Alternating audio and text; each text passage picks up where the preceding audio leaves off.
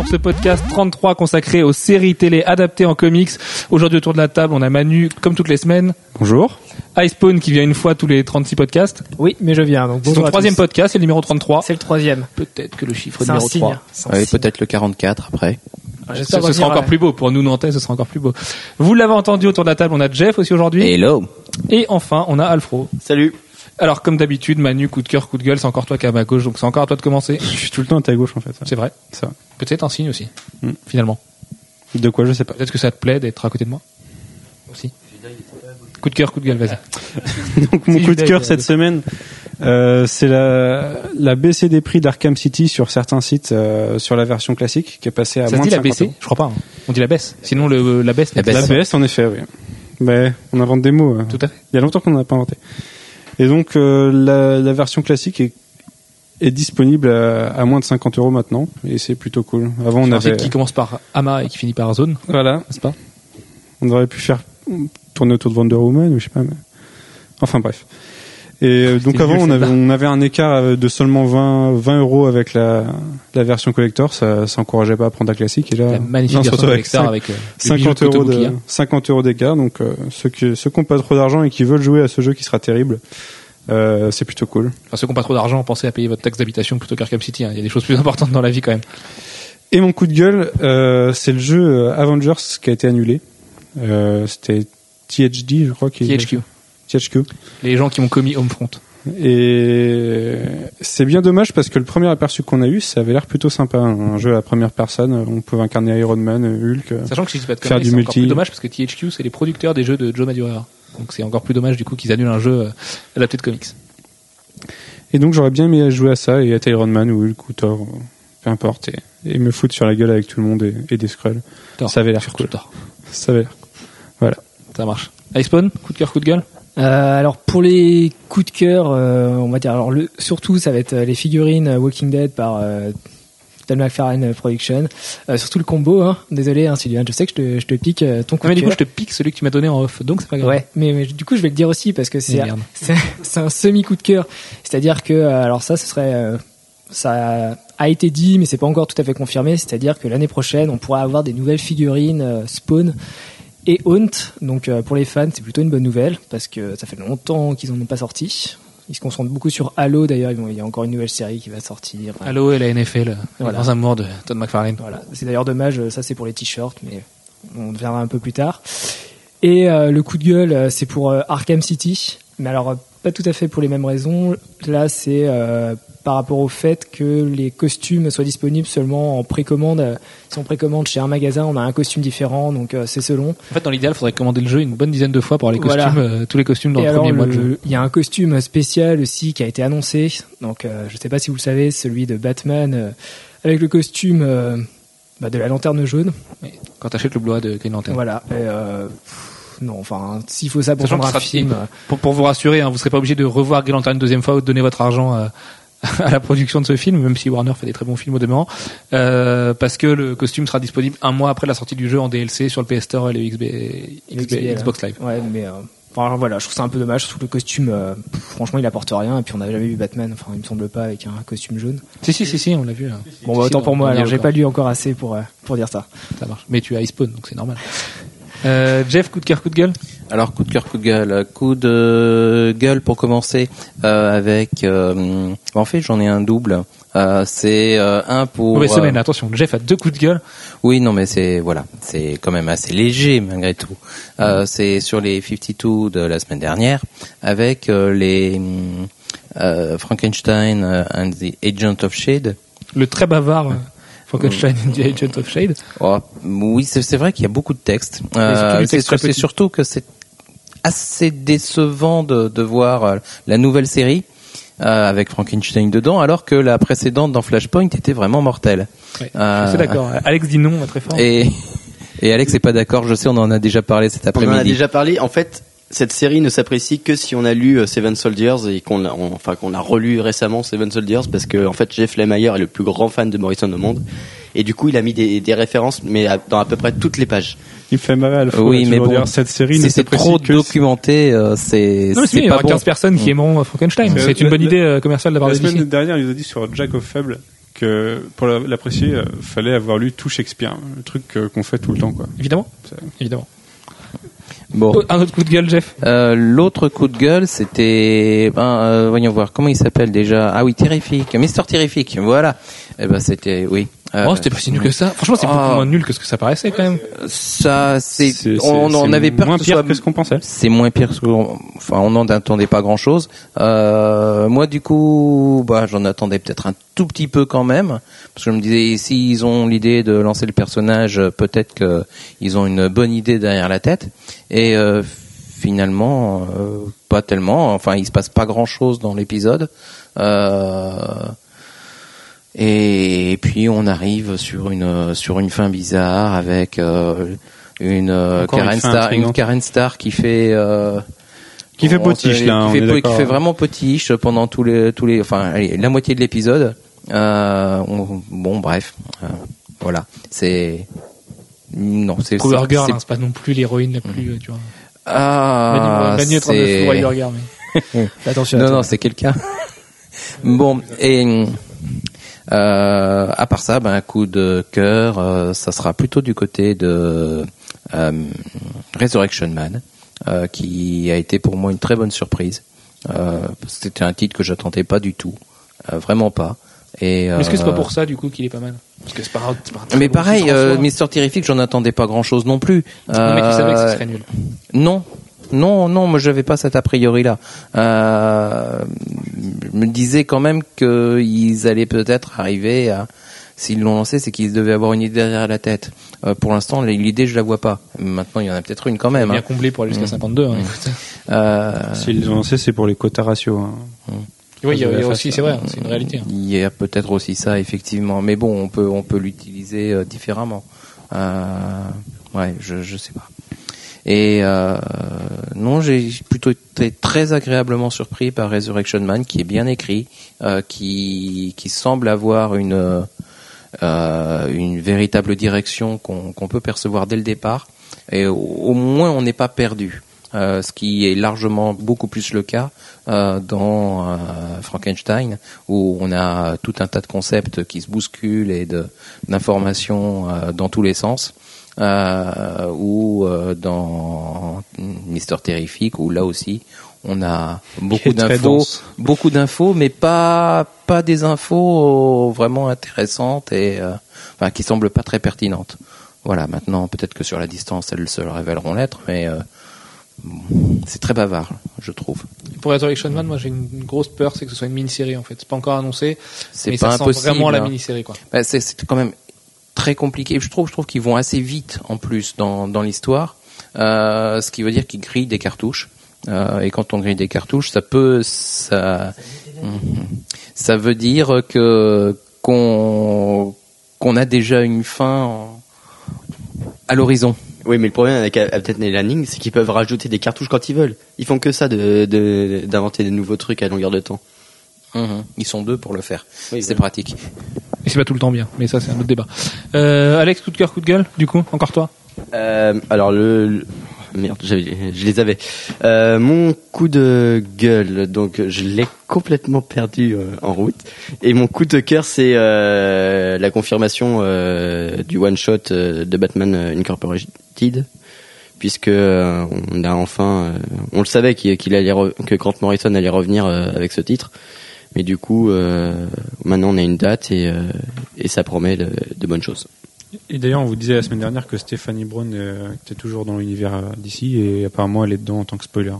C'est confirmé. Tout à fait. Euh, quant à moi, du coup, bah, mon coup de cœur, c'était les figurines Walking Dead également. Mais la version comics, mais il me semble que je l'avais déjà dit dans un précédent podcast parce que la version euh, série télé est toute pourrie. Elle, est en fait à la hauteur de la série télé. Euh, et mon coup de gueule, c'était le report de Arkham City sur PC. Je trouve ça un peu dommage. à un mois du jeu d'annoncer un report comme ça. Enfin, autant le faire plus tôt et pas frustrer les gens qui allaient bien faire leurs précommandes. Parce qu'apparemment, les précommandes d'Arkham City Collector ont explosé ces deux dernières semaines, mais réellement explosé. Enfin, c'était un truc de dingue. C'est le point qu'on parle de rupture euh, dans, dans des gros magasins. Euh, du coup, voilà, ils ont bien attendu que tout le monde précommande sa version et puis hop, un mois avant parce que c'est quand même le délai acceptable pour encaisser un retard, on vous dit bah attendez, il va falloir attendre jusqu'à novembre. C'est un peu dommage. Moi, j'ai pas mal de potes qui l'ont commandé sur PC parce qu'ils ont tout simplement envie de jouer à une version euh, peut-être plus jolie graphiquement, même si je pense que le jeu est plus optimisé console. Euh, et que voilà, elle était beaucoup moins chère sur PC. Elle était à 66 euros la version collector sur PC. C'est même pas le prix de la figurine Kotobuki a, donc a priori c'est quand même vraiment un bon plan. Mais bon, du coup, euh, voilà. Je trouve ça un petit peu dommage de la part de Warner Bros Games et de Rocksteady de faire ça maintenant. Euh, ouais, rajouter juste un petit truc, parce que je pensais à ça, c'est euh, en parlant de jeu, euh, par rapport au Spider-Man, au prochain Ah, jeu. Lui, il y a un jeu Spider-Man qui sort Vraiment? Non, je suis mauvaise Pas, langue. pas un jeu avec, euh, oui. Il y, a, y y le costume du fameux personnage dont on n'a pas le droit de parler, sinon euh, ce serait spoiler les lecteurs VF. Ouais. Mais, euh, Mais, euh, il est quand même mortel. Hein. Sachant qu'on l'a pas encore vu dans le comics, il est quand même mortel ce, ce costume. Il est Tu, super bien tu- tu modélisé. sais ce que j'allais dire en fait? Pas du tout. Non, d'accord. non, non, je lis en euh, toi.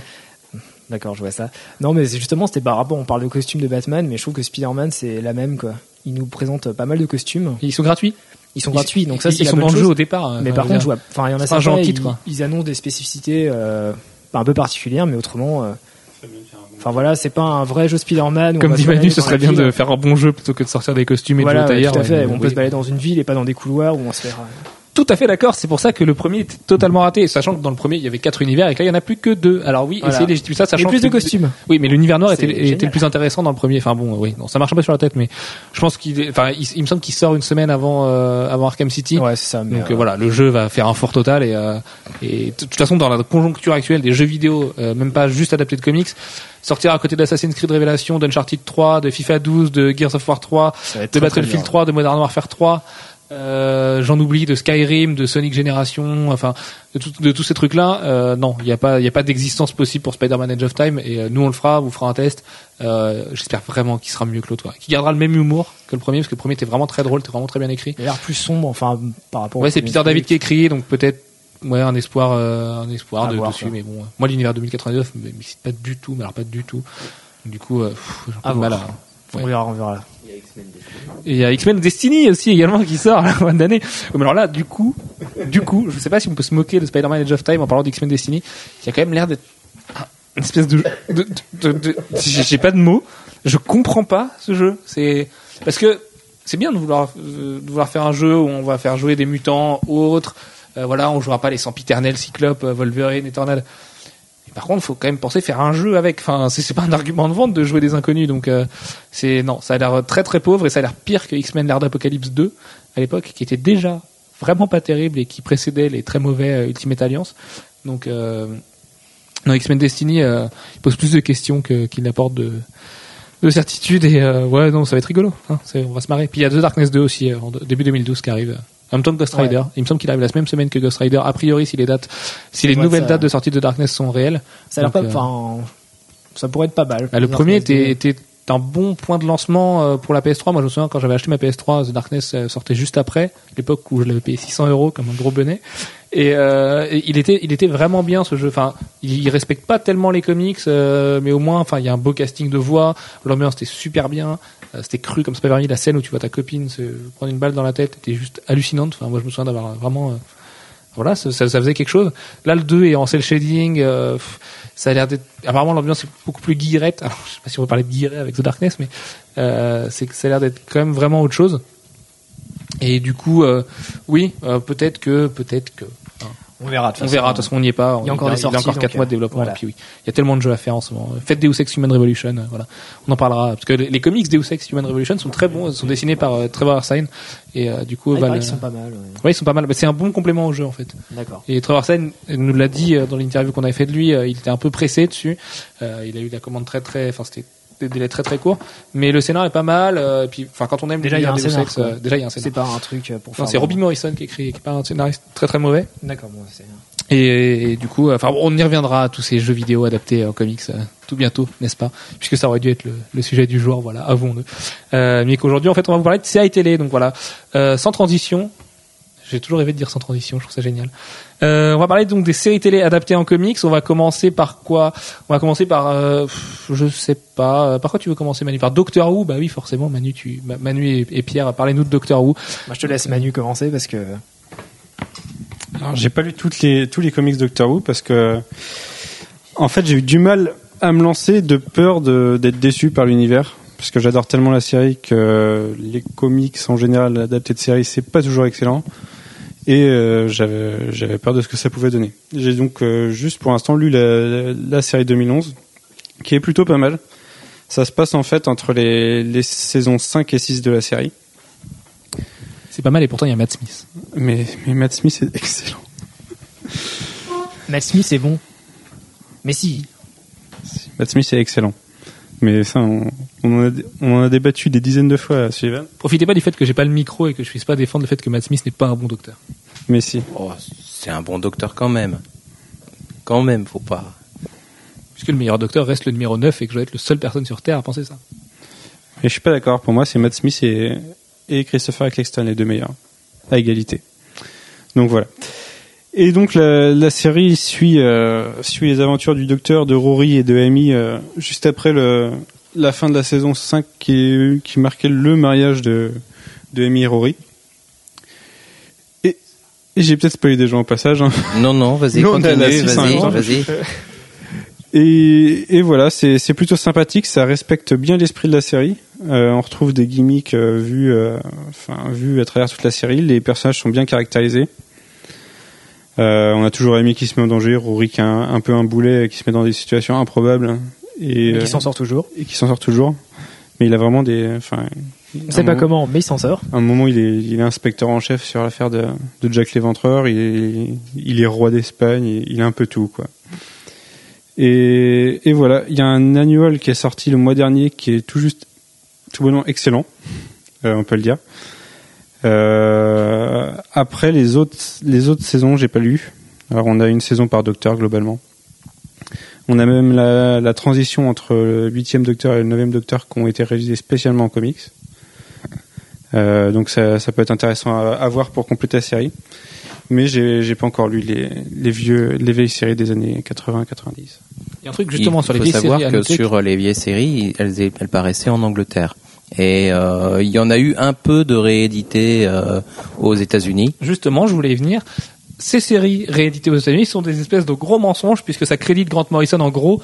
Euh, Grant Morrison a fait, je sais plus, deux chapitres en tout et pour tout de Doctor Who qui étaient excessivement mauvais, mais d'une nullité euh, abyssale. Et juste pour jouer sur le nom de l'auteur aujourd'hui, euh, les comics Doctor Who sont réédités avec un gros Grant Morrison, euh, le Doctor Who de Grant Morrison, parce que c'est vrai que de Grant Morrison et Doctor Who ça fait bander comme ça.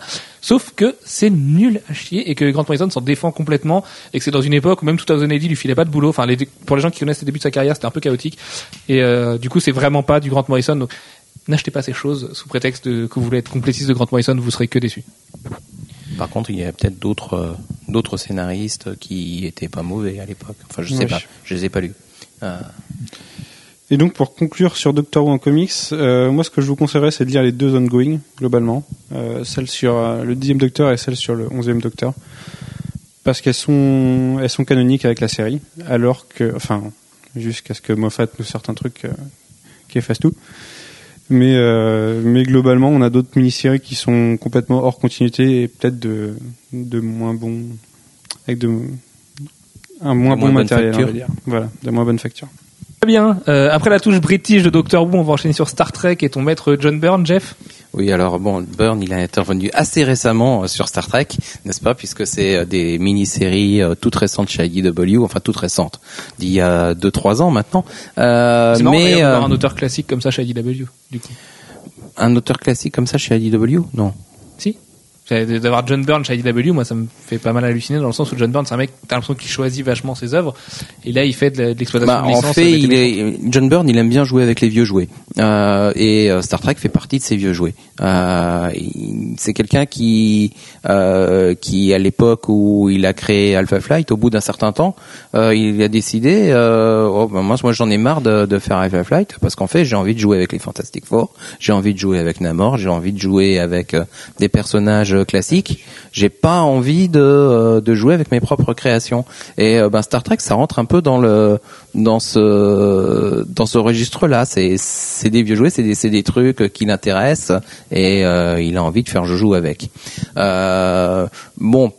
Sans rester sur John Byrne, euh, Star Trek c'est quelque chose qui c'est d'abord une, très très vieille série télé euh, maintenant euh, et c'est quelque chose qui a été adapté très vite en comics il est publié d'abord chez Del Rey Gold Key.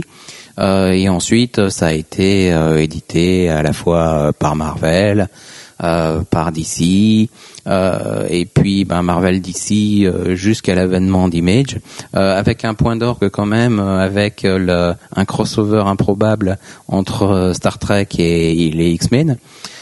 dessiné peut-être bien par Adam Hughes. J'ai un doute là-dessus. Adam Hughes a fait de la euh, Mais par contre, scénarisé par Peter David, qui a fait de très nombreux, enfin de très longs runs sur sur Star Trek.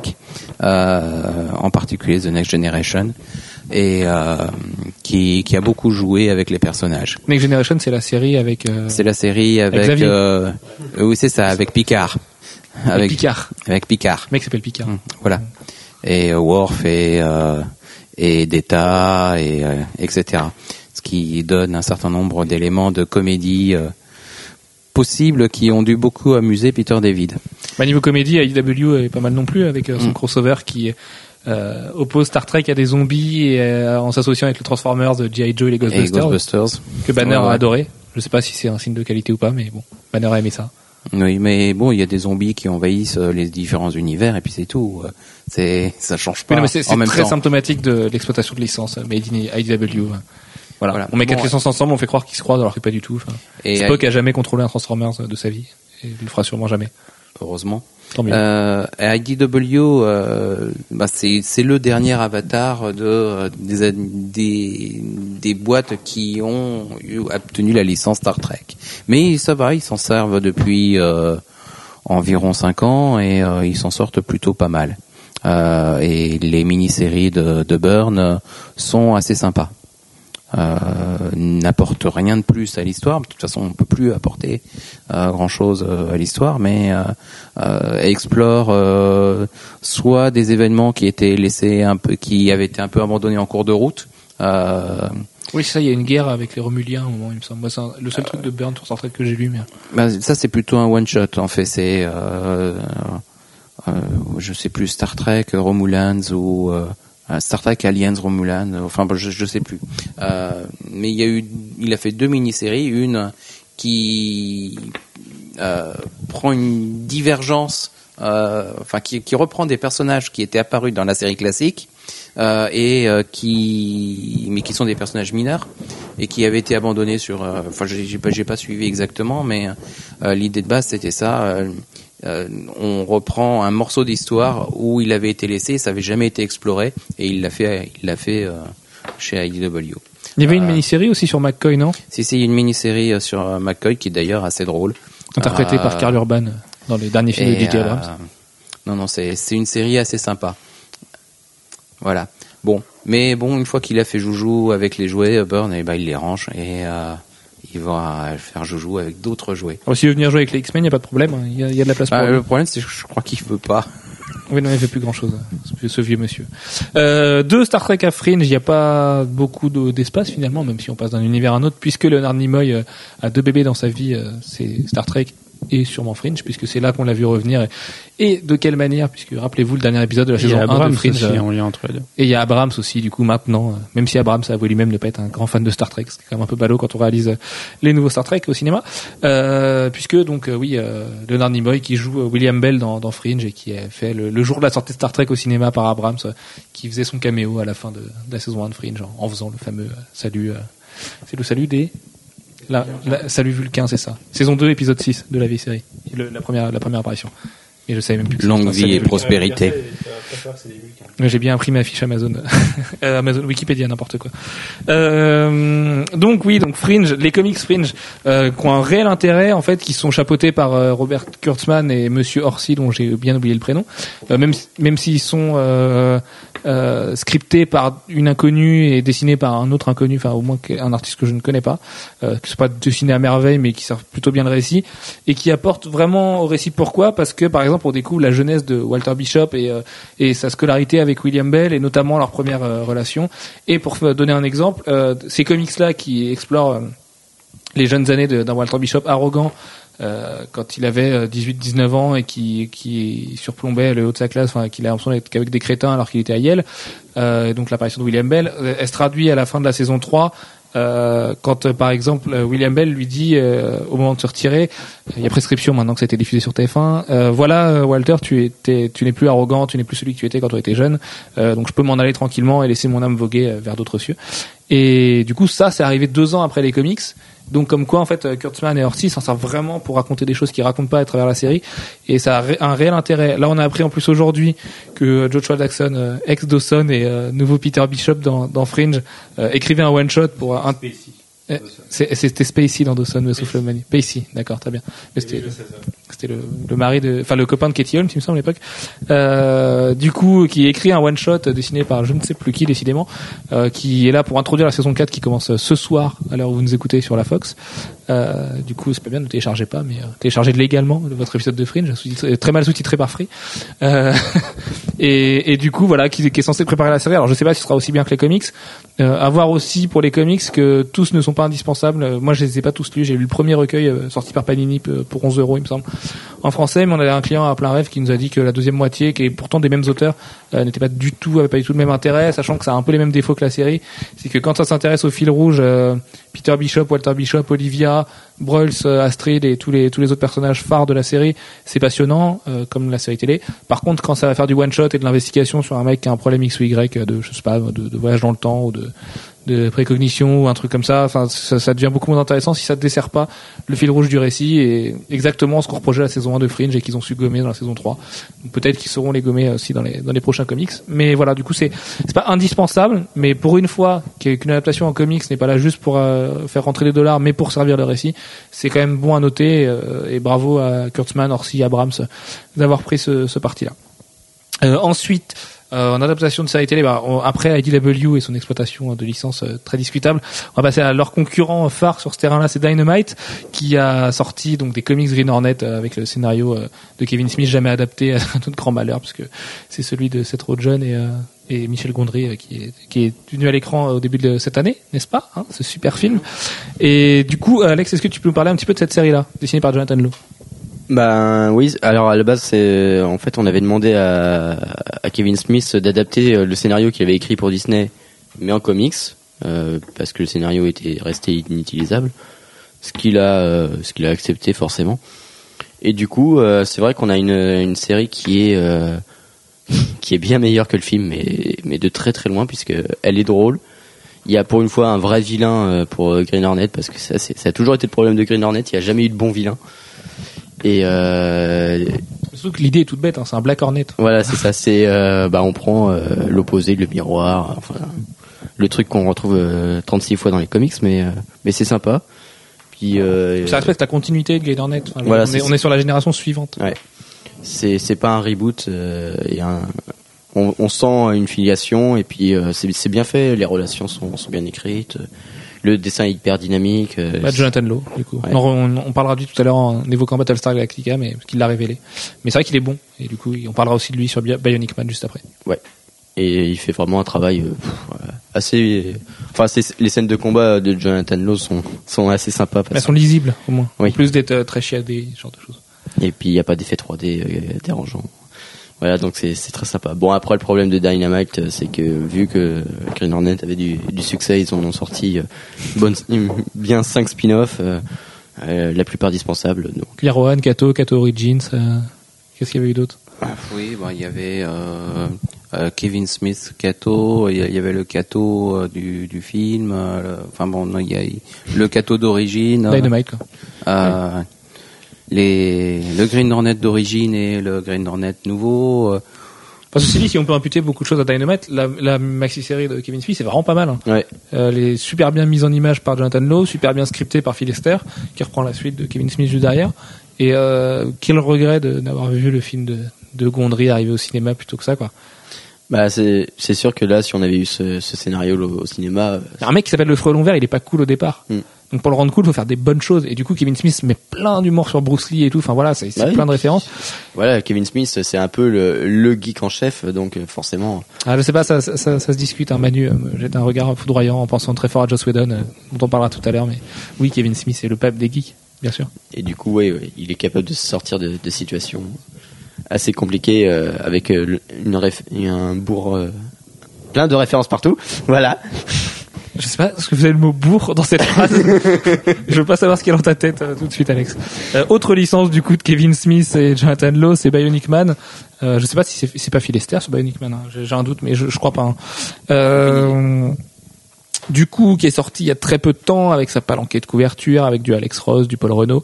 Encore une fois, la plus jolie c'était la Paul Renault, donc voilà, dans ta, dans ta 1, Alex Ross.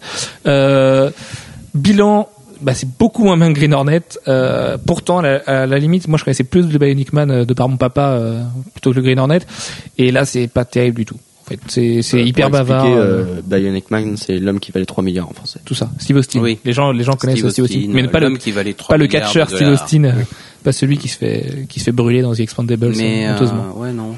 C'est vrai que le numéro 1 est un peu curieux et en fait on a, on a plus l'impression de voir euh, Al Jordan euh, que, euh, que C'est Al Jordan, Austin. euh, Steve Austin. Euh, le, le gars c'est vraiment Al Jordan. Ouais, et puis oui, oui, puis il y a, il y a tout le background d'Al Jordan et de Green Lantern. Enfin, c'est c'est très très bizarre. Jonathan Lowe un peu moins bon en plus que sur Green Hornet, parce qu'il a pas trop de scènes d'action à, à dessiner. Bon, en avion, oui, mais les scènes d'action en avion, je sais pas s'il y a une formation qui, qui apprend ça. Bah, Dans les écoles d'art, donc c'est pas génial, mais- donc euh, Et ça bouge autour mais c'est tout. voilà, exactement. Et c'est son avion, euh, il, il va pas faire des super euh, double double kick dans ta face et tout ça. Ce serait trop Euh, oui, ce serait cool. Ouais.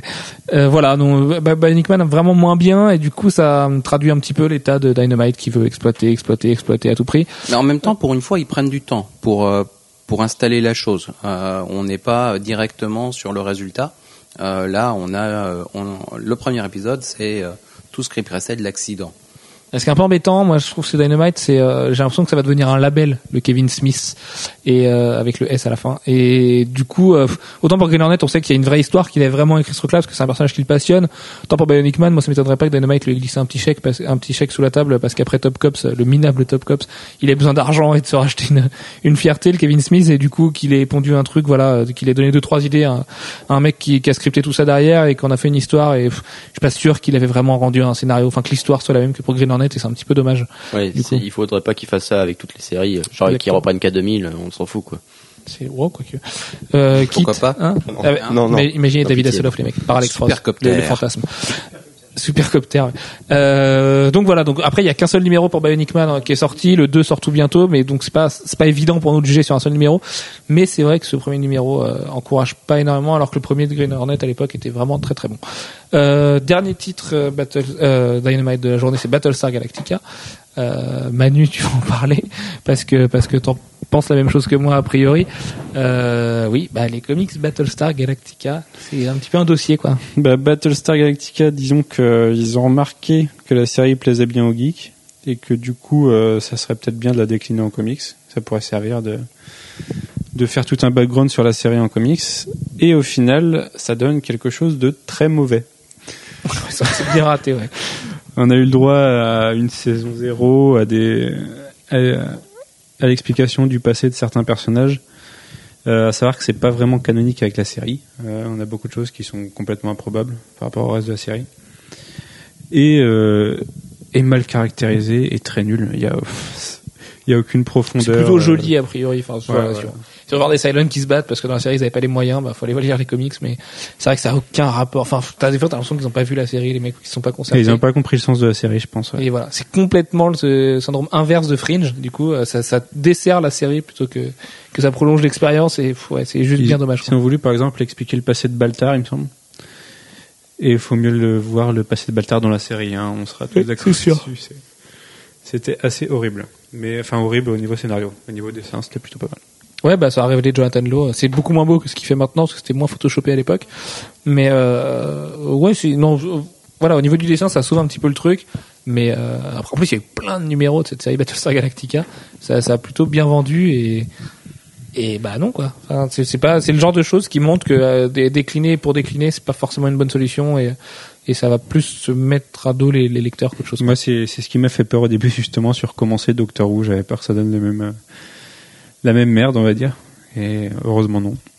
Bah, euh, Doctor Who, c'est chez IDW. Euh, Dynamite et IDW ont pas Non, tout à fait la même approche. Non, mais Ah, c'est- c'est deux machines à licence, quoi, mais- C'est deux machines à licence, mais il y, en- a une qui, en principe, tient un peu plus les rênes et, euh, enfin, IDW essaye de faire des choses plus, plus centrées. Euh, Dynamite, euh, ça part un peu dans tous les sens, souvent. Euh, alors quand c'est confié à quelqu'un qui euh, qui ne part pas dans tous les sens, ça va. Hum, Mais quand c'est confié à une armée de gars qui partent chacun dans, dans une direction, euh, ça devient vite catastrophique. Oui, tu dis ça parce qu'on y reviendra après, mais il y a Buffy chez IDW. Enfin, non, du coup, c'est Euh, Angel. C'était Angel. Angel. Qui est revenu chez enfin, moi, justement, de, vu de loin, pour moi, IDW, c'est beaucoup plus n'importe quoi que Dynamite. Surtout aujourd'hui, Dynamite a vachement redressé la barre, euh, qualitativement au moins. Et, euh, enfin, je vais voir Lord of Mars, c'est très bien. Euh, déjà, Tori, c'est très bien. Là, ils relancent Tarzan. Apparemment, ils veulent euh, le faire pour les 100 ans du, de la création du personnage de Edgar Rice Burroughs. Euh, tu sens quand même qu'il y a un, minimum de passion derrière, euh, derrière tout ça. Chez IDW, moi, je trouve ça super froid, quoi. Les comics Transformers, bah, pff, moi, j'aime bien parce que j'aime bien Joe aussi. euh, ou G.I. Joe, ouais. G.I. G.I. Joe, c'est vraiment pas terrible. Transformers, c'est deux, trois trucs à sauver. Mais derrière ça, les Ghostbusters, bof, euh, On va voir la nouvelle série qui sort. Là. voilà, on va voir la nouvelle série qui sort euh, tout bientôt. Euh, Et ouais. Teenage Mutant Ninja Turtles aussi. Oui, c'est vrai, ils ont relancé les Tortues Ninja. Aussi chez IDW. Ce fameux numéro qui a beaucoup plu à Aptéis euh, chez nous à la rédaction et qui a fait le bonheur des collectionneurs qui sont tous arrachés toutes les variantes cover. Euh, oui, oui, peut-être. Ouais, en fait, c'est un peu kiff kiff. euh, la IDW. Enfin, c'est pas, pas des éditeurs qu'on adore forcément à la rédaction, donc c'est difficile de dire du bien. Euh, Zorro, ça a été relancé chez qui Zorro? Par Matt Wagner? Du coup, Oula, il y en a eu plein. mais le Zorro de Matt Wagner en ce moment-là. qui Le sort en ce Zorro, moment. ah, en ce moment, c'est euh, c'est chez Dynamite. C'est chez Dynamite. C'est chez Dynamite. Donc, euh, qui est très bien. Donc nous autour de la table on l'a pas lu, mais Jeff The Wanderer, rédacteur du site, l'a lu. A fait, l'a- on a fait une review la semaine dernière. Apparemment c'est vraiment très très bon. bah, c'est Matt Wagner, non, qui fait le ouais. scénario et euh, c'est lui qui avait fait également les séries précédentes c'est la suite. Euh. C'est la suite directe. ouais. et euh, qui avait fait aussi euh, Lone Ranger. Enfin voilà, ils ont ils ont fait pas mal de choses et, et qui étaient assez intéressantes effectivement. Ouais. Bah, comme disait Jeff, c'est Zorro pour les adultes en fait. Donc euh, voilà. Est-ce que est-ce que ça ça Parce que moi je sais que perso, je prends mon exemple, je vais pas aller lire Zorro. C'est impossible que j'aille vers Zorro. Pour moi c'est ringard comme c'est pas permis. Euh, je le supportais pas dans mon enfance parce que c'était- la partie très catholique de ma famille qui regardait Zorro. Donc euh, C'était marrant la série, la petite série de Disney là. La petite série, oui, euh, on Non, peut vous- dire ça, oui. Oui. Mm. C'était une petite série. C'était marrant. Ah non, c'est- pas du tout. Moi je trouvais ça, moi, je trouvais ça super mais, nul. mais bon. Non, j'aimais bien. Je préfère les Power Rangers. Pour ça. Ah, tu peux pas comparer les Power Rangers et Zorro. Bah non, il se fait, il se Ah, fait non. caloter par le Ranger rouge, mec. Euh, Excuse-moi, il est gentil avec son aveu- avec son sourd là, mais euh, le, le T-Rex, euh, il va, il va, ouais, tu vois, hein Reste tranquille, Zoro. parce que- Non, non. En plus, euh, Zoro il m'embête parce que c'est, c'est un peu le modèle de Batman, du coup, donc. Euh... Et oui, il y a- il y, a un crossover Power Rangers Zoro qui se dessine, Manu. Tu vas pouvoir le dessiner si tu veux. Euh... Donc ouais, dans Zoro, voilà. Qu'est-ce qu'on peut en dire? Bah que c'est a priori plutôt pas mal aujourd'hui. Donc si vous supportez Zoro et son copain Bernardo et, et le background euh, mexicano. euh, C'est quand même l'ancêtre des super-héros. Zoro. tout à fait, tout à fait. Et euh, éternel respect de Bruce Wayne envers Zorro. Un peu de, un peu de mal à encaisser ça, perso. mais- Bref, euh, les comics Target, Jeff, est-ce que tu peux nous en parler un petit peu? Bon, pas plus que ça. Enfin, je veux dire, je les ai eus. Euh, j'en ai eu un peu à la boutique. Euh, je crois que j'en ai pas vendu beaucoup. Euh, Tu m'étonnes. Non, mais en même temps, c'était euh, au début euh, de, de la boutique, donc il y avait pas énormément de, Non, puis il y de monde qui savait quand. Target, donc. euh, Bah si, moi j'aime bien. J'aimais bien. J'aime bien. Je dis ça parce que Manu est fan, hein, donc. euh, Et c'est euh, bien Stargate. Non Stargate, Si. c'est simple, c'est il y a un décor, il y a la même forêt, ils vont sur 40 planètes, c'est toujours la même forêt. C'est pareil dans Ah Battlestar. mhm. Ah non, je suis pas d'accord. Dans les, les Non, décors non, de ils Battlestar vont, sont ils vont cheap, dans des c'est c'est pas le décors propos. similaires. C'est- C'est c'est pas le propos de Battlestar. hein. Stargate, c'est oh là là, Stargate quoi. Jaffa, cri. Ah non, non, c'est Stargate quoi. Mais bon. C'est génial, le mot cri en Java, c'est le, le mot qui veut tout dire. Mhm, c'est pratique. C'est Schtroumpf en fait. Ouais, voilà, c'est Schtroumpf. C'est vachement bien. Ah, c'est mortel, vous m'avez vendu Mm. la série. voilà. oui, non, bon, Stargate, euh, oui, Jason Momoa, voilà, ça t'a révélé, c'est très bien, Colonel O'Neill, euh, tout ça. Non, ça c'était Stargate Atlantis. Daniel Jackson. euh. Fait- on Oui, parce que oui, ça continue, il y a plein de séries Stargate, c'est ça le... Bon, bref, je, je vais me faire bâcher en disant que j'aime pas Stargate, mais surtout que je sais que j'ai j'ai des, j'ai des potes à moi qui sont fans hardcore de Stargate, et quand un acteur vient en France à Paris Manga, ils vont à Paris juste pour ça, enfin bref. Je, je, je, je- je- oui, Stargate, très bien. Euh, donc Stargate en comics, euh, a priori, pas Bah, a- mémorable. non, c'est probablement pas mémorable. Enfin, je sais pas, je les ai pas lus, euh, donc euh, je peux pas en parler plus que ça. Mais bon, c'est sorti aussi chez IDW. Euh, et ça fait longtemps qu'il y en a plus, tout simplement parce que bah il y a plus de séries. Voilà. Bah si, il y a Stargate Universe encore. Non, non, c'est fini, c'est- Stargate. Non, la Universe, franchise est annulée complètement. Non, bah, non, la il y a- y a MGM plus rien. était, était, euh, était en banqueroute, quoi. La bonne nouvelle. Tu, tu, On a failli pas of avoir de, de prochain James Bond non plus. Mais je crois qu'ils arrivent, Oui, ils réussissent à le sortir de, ça se fait. Il y a un titre. avec- derrière les fagots. ouais. Je sais plus ce que c'est le titre, mais apparemment le titre euh, de- du prochain James Bond aurait filtré. Euh, pour finir, enfin continuer et finir dans le cosmique, on a Babylon 5 de Straczynski, donc auteur bien connu de de comics et qui qui a chapeauté ces comics là aussi. Jeff, qu'est-ce que tu en as pensé toi? Euh, des comics Babylon 5 à une époque, il y en a eu qui étaient censés être bien. euh, Je les ai pas lus. Euh, et euh, mais c'était c'était il y a beaucoup plus longtemps. Et euh, ouais, non, il y en a qui ont même carrément coté à l'époque. Le problème de- des comics de Babylon 5, c'est que c'est, il y avait le nom de Straczynski dessus, mais en fait, ce n'était pas lui du tout à la barre, et ça se ressent énormément. Non, Forcément, il y avait une fin dans les comics, donc il s'est barré avant de, avant de le faire, il sait pas faire. Donc euh, Mais il a fait une fin à Babylon 5. il, il s'en est remis. C'est à cause de ça qu'il veut plus finir ses comics aujourd'hui.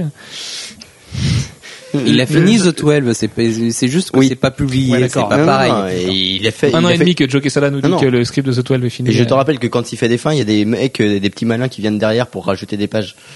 Oui, mais forcément sur Spider-Man, il fait pas de fin. Enfin bon, euh, euh, oui, donc euh, l'histoire de Straczynski avec Spider-Man, c'est que Straczynski a demandé à ce que la série Spider-Man s'arrête une fois qu'il quitte le titre, ce qui était évidemment inconcevable pour Marvel, euh, et il a fait le même caprice sur Wonder Woman et Superman chez DC, et donc on lui a dit bah écoute, euh, JMS, euh, Jo- Joseph Michael, euh, t'es bien gentil, mais tu prends tes valises et tu vas t'amuser avec Earth One, là tu pourras faire un peu ce que tu veux parce que c'est impossible qu'on arrête la série pour tes beaux yeux, euh, tout ça parce que t'as décidé que Peter et Mary Jane ne seraient plus ensemble. Voilà. Et du, coup, euh, Quesada a payé les pots cassés derrière avec euh, One Moment in Time et ce genre de choses. Et, et ça n'a pas forcément donné le run le plus, le plus mémorable de Spidey. Et je pense que d'ici 10 ans, on s'en moquera un petit peu comme on s'est moqué de la saga du clone. Et ça, c'est moche. Hum, Je pense pas qu'on s'en moque. ce mais la, la- la principale différence, c'est que euh, euh, Straczynski sur Spider-Man, il a complètement changé euh, l'approche par rapport au personnage, et euh, ça pouvait plus être le même euh, Spider-Man qu'aujourd'hui. Ce qui fait que euh, Ah oui, aujourd'hui, ça- on, on nie complètement The One. Ouais, mais non, juste, enfin, justement, est-ce qu'on le nie vraiment? Non, puisqu'on nous le ressort. Pour Grim Hunt, on nous ressort les, les, les mêmes, Ah ouais, mais les tu mêmes peux plans pas fondamentaux citer et tout. Green euh. Hunt. Oui, même et euh, dur. dans Spider Island, il suffit d'un petit composé euh, pour euh, que tout le monde récupère des pouvoirs d'araignée, alors que c'était pas, Ouais. c'était pas l'araignée en réalité. C'est- assez compliqué cette gestion de, du Straczynski, de la quantité Straczynski sur Spidey. Ouais, ils sont un peu frileux avec ça. ouais. Je sais que, comme- Non, mais ils veulent pas. Ils veulent pas. Ils, ils, ils- c'était, c'était, c'était bien pendant que ça durait, mais euh, ça leur pose un vrai problème par rapport euh, euh, à la place de Spider-Man dans l'univers euh, par rapport à la place Marvel. d'Ezekiel et compagnie, qui sont des persos quand même majeurs et qui reviennent tous les 36 du mois. Donc du coup, ça veut dire que les persos créés par Straczynski existent encore, mais en fait non. Euh, la situation de prof de Peter qui a été annulée pour euh, finalement, on nous a dit que ça allait peut-être revenir bientôt un jour avec un nouveau statu quo qui arriverait l'année prochaine. Enfin, c'est. Est-ce que le truc le plus génial à faire, ce serait pas un reboot? Un reboot de Spider-Man? Oh, Non, non, un reboot de je l'univers suis dans ma Marvel. logique d'ici là. Que- quelle riche idée. Mm. Et euh, oui, non, mais, euh, pourquoi pas un reboot avec un héros de couleur hein? Des- Ce serait peut-être une bonne idée. Euh, après ça, donc il y a les comics Farscape qu'on peut retenir. Donc Farscape était une série euh, humoristique des années 90 avec euh, des gens de races différentes qui devaient cohabiter. Euh, J'ai j'ai vu très peu d'épisodes de la série parce que je l'ai regardé à la télé à l'époque, hein, n'est-ce pas les, La fabuleuse époque où on découvrait Buffy dans la trilogie du samedi et ce genre de choses. Euh, À noter que c'est des comics euh, qui sont sortis après la série, Tout à pas fait. pendant. Tout à fait. Et c'est des comics qui sont très drôles, qui reprennent le même ton que la série, et qui donc, voilà, ça peut être marrant de voir cohabiter une race avec une autre, avec un humain, et et qu'ils ont pas les mêmes us et coutumes euh, et genre de choses. Et voilà, c'est pas pas mémorable, mais c'est un bon petit moment de comics. Et là, pour le coup, ça prolonge un peu l'expérience parce que c'est une série qui a eu euh, un destin assez tragique parce qu'elle a été arrêtée très tôt. Et du coup, euh, ça, ça permet un petit peu de, de sauver le, le destin de, de celle-ci. Euh, autre destin, alors Manu, tu vas en parler parce que toi, tu arrives à supporter cette série, ce qui n'est pas mon cas. Ma chérie, pardonne-moi. C'est True Blood euh, ou True Blood. Euh, tu n'as pas lu les comics? Eh ben, nous non plus. Nous avons rencontré le dessinateur de True Blood, mais nous n'avons pas lu son travail. Euh, si moi, j'ai- en, en réalité, j'ai lu un petit peu de, de des True Blood euh, par bah, le recueil de Milady en fait, qui n'a pas eu le droit d'utiliser les, les fabuleuses couvertures de Lee Scott Campbell, qui a dû utiliser la couverture affreuse de je ne sais plus qui, euh, David. Euh, c'est pas David Messina, du coup, c'est David euh, Dishman. Enfin bref. Ouais, c'est ça. Voilà. Ouais, ouais. C'est où c'est Suki euh, apparaît presque belle. Donc du coup, c'est pas du tout la série. Euh, voilà, bah c'est tout à fait nul. Euh, c'est tout à fait. Enfin, c'est dans le ton de la série, quoi. C'est c'est Twilight avec du cul et voilà. Je sais pas comment décrire autrement la série. En fait, j'ai- un, tel euh, désespoir sur cette série parce que ça promet toujours plein de choses et finalement ça ça l'est pas du tout. Enfin toute l'approche politique des vampires tout ça, c'est bien mignon mais apparemment il faut lire les romans pour y comprendre quelque chose parce que dans la série euh, ce serait trop compliqué pour les pour les ados qui aiment euh, qui aiment Eric Northman et, et Bill et compagnie. Donc euh, voilà, euh, c'est- complètement pas mémorable. C'est pour les amateurs de Beatlit. euh, c'est un, un peu mieux que Vampire Diaries et Twilight mais euh, c'est pas non plus ça C'est moins pas les sommets. C'est oui peut-être, je sais pas. Du coup j'ai pas j'ai pas poussé jusqu'à Anita Blake, euh, mais c'est sûrement moins bien que Buffy Angel dont on reviendra sur lesquels on reviendra tout à l'heure. Que je ne lis pas, mais Manu saura s'en faire euh, l'apôtre. Euh, Jeff, tu peux nous parler d'X Files un petit peu? Très vaguement, parce qu'en fait, c'est la, la série est sortie chez Tops à l'époque où où la série passait encore à la télé, et c'était une grande, grande, grande, grande folie euh, euh, tout tout X Files de toute façon se vendait, mais alors à fond. Euh, et c'est quelque chose qui a très très bien époque, marché. euh, c'est quelque chose qui a très très bien marché euh, chez Top. Ça a été une- vraiment des gros succès de vente pour eux. Par contre, j'en ai jamais lu un seul et euh, du coup, euh, je peux pas en parler plus que ça. Je dis à grande époque parce qu'X-Files c'est quand même la série qui a lancé les séries comme on les connaît aujourd'hui. Ben, il y a un certain nombre de séries euh, qui sont d'inspiration. X-Files. Et il y a eu un, il y a eu un Fringe cross. euh, n'étant pas la moindre. et Fringe, bah, la saison 1 de Fringe, c'est La lui. saison c'est 1 Louis la saison Louis un de Louis. Fringe, ça, ça part complètement dans une autre direction après. Ouais. Ouais, c'est vrai que heureusement, heureusement. Mais il y a eu un cross de X-Files avec 30 jours de nuit. Oui, qui, Lequel ils vont à- qui, selon à Banner Barrow, est je très crois. Euh, oui, oui, effectivement, oui. Mais ça, c'est plus récent. Et euh, Bah, ça, c'était c'est- chez IDW. Smith. Il me Non. semble. Euh, Si, c'est ça, hein, c'est du Ben Temple Smith que Banner l'a lu, donc ça doit être, ça doit être du Ben Temple Smith. Et apparemment, c'est vraiment pas terrible. Là, c'est vraiment du IDW, quoi. C'est, les mecs. C'est mauvais. Si Banner dit que du Temple Spin c'est mauvais, c'est que c'est forcément mauvais. Il y a des chances. C'est vu, vu le, c'est bon. Ou Faut, alors faut bon. le prendre à l'envers. peut-être le prendre à l'envers des fois le Banner, mais non pas pour Temple Smith. Si, dit, si lui dit que du Temple Smith c'est mauvais, c'est peut-être vraiment moyen que c'est vraiment très très nul, quoi. Ok. Euh, non, mais puis c'est ADW, donc euh, c'est deux licences ADW, voilà, on sait ce que ça donne. Euh, donc les comics X-Files, euh, voilà. euh, rien de rien de vraiment je sais qu'il y a un marquant. one shot sur euh, l'homme à la cigarette, c'est comme ça qu'il s'appelait, euh, qui apparemment est vraiment mortel en comics, qui est vraiment une espèce d'insti- d'institution pour les fans de X-Files. Il faut l'avoir. Il me semble que dans les coffrets euh, intégraux, intégral, hein, peut-être. Dans les intégrales de X-Files, merci à Icepawn pour la, la, la petite triche. Euh, il me semble qu'il est distribué avec, donc comme quoi il est vraiment vraiment important et, et voilà, il paraît qu'il faut l'avoir lu. Euh, en dehors de ça, c'est les Simpsons, hein, qui est le plus gros carton de vente BD en France euh, de l'année dernière, il me semble. Qu'est-ce que ça donne les Simpsons en BD Sachant que Ouais, ce qui sort en France, c'est- pas la même chose que ce des qui sort aux USA. Donc, Si si, c'est la même chose. C'est c'est c'est juste une réédition euh, des épisodes euh, américains. euh, Il y a également des épisodes faits en Europe. Qui, du coup, ne sortent pas, euh, Ah, c'est comme le journal de Mickey en fait.